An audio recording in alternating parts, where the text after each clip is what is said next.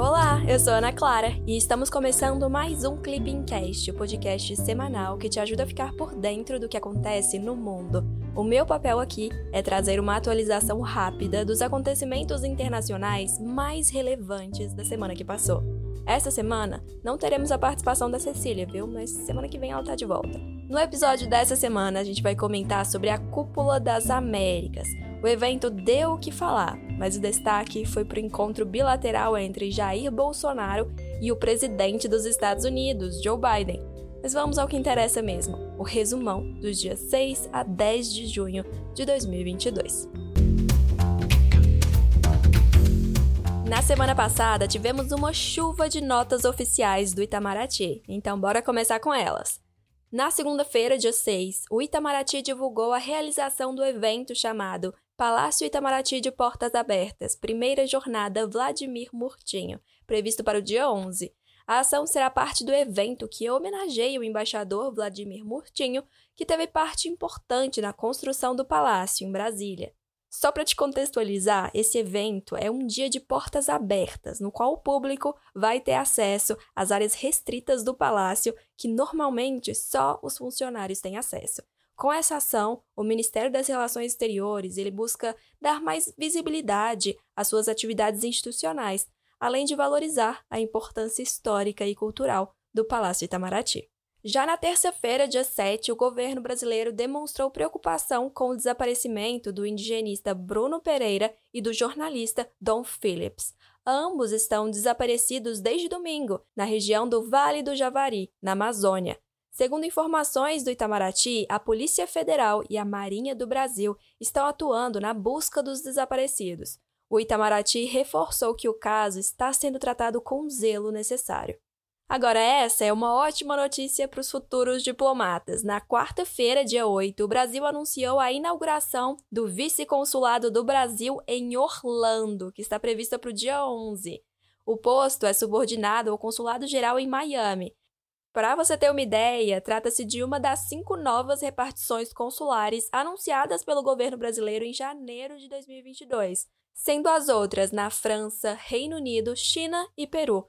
Os novos consulados visam ampliar o auxílio aos brasileiros residentes e não residentes das regiões.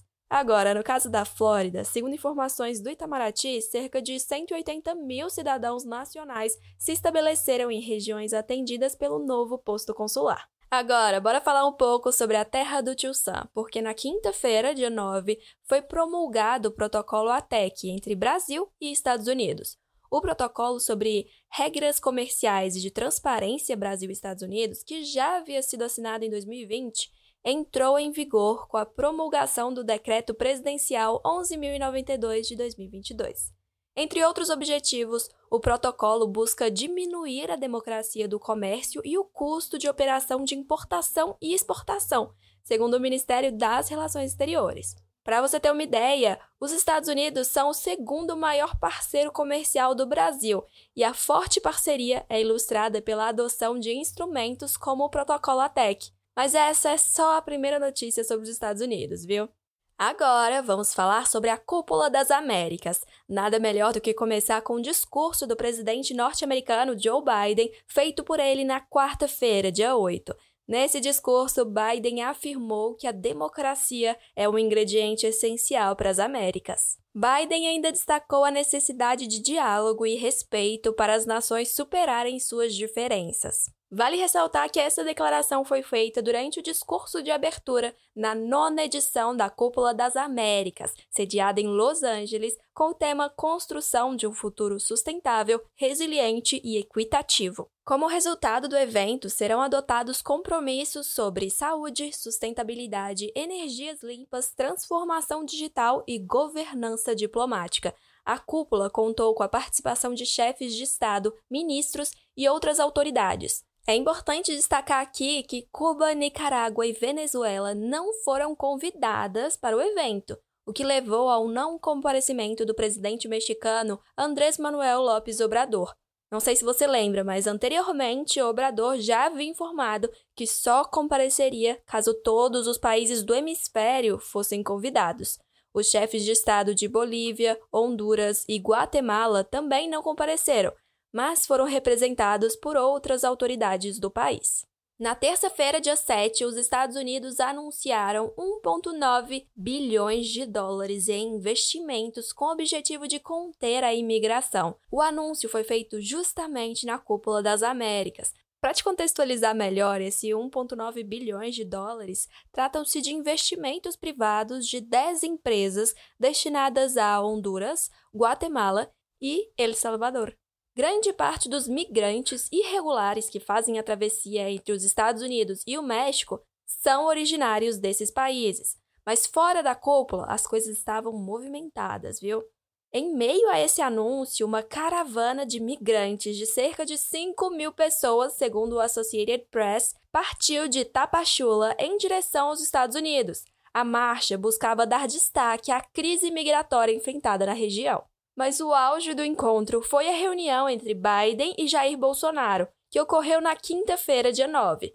Foi o primeiro encontro entre presidentes do Brasil e dos Estados Unidos desde a posse de Biden, lá em janeiro de 2021. Segundo nota do Itamaraty, as relações entre as duas nações passam por um estágio positivo, no qual há possibilidade de aprofundamento de cooperação em diversos temas os mandatários reforçaram a importância da atuação conjunta dos dois países em diversos âmbitos, como segurança alimentar, combate à Covid-19, entre outros. Em nota, a Casa Branca destacou a cooperação comercial, dando ênfase no apoio dos Estados Unidos à candidatura brasileira ao CDE.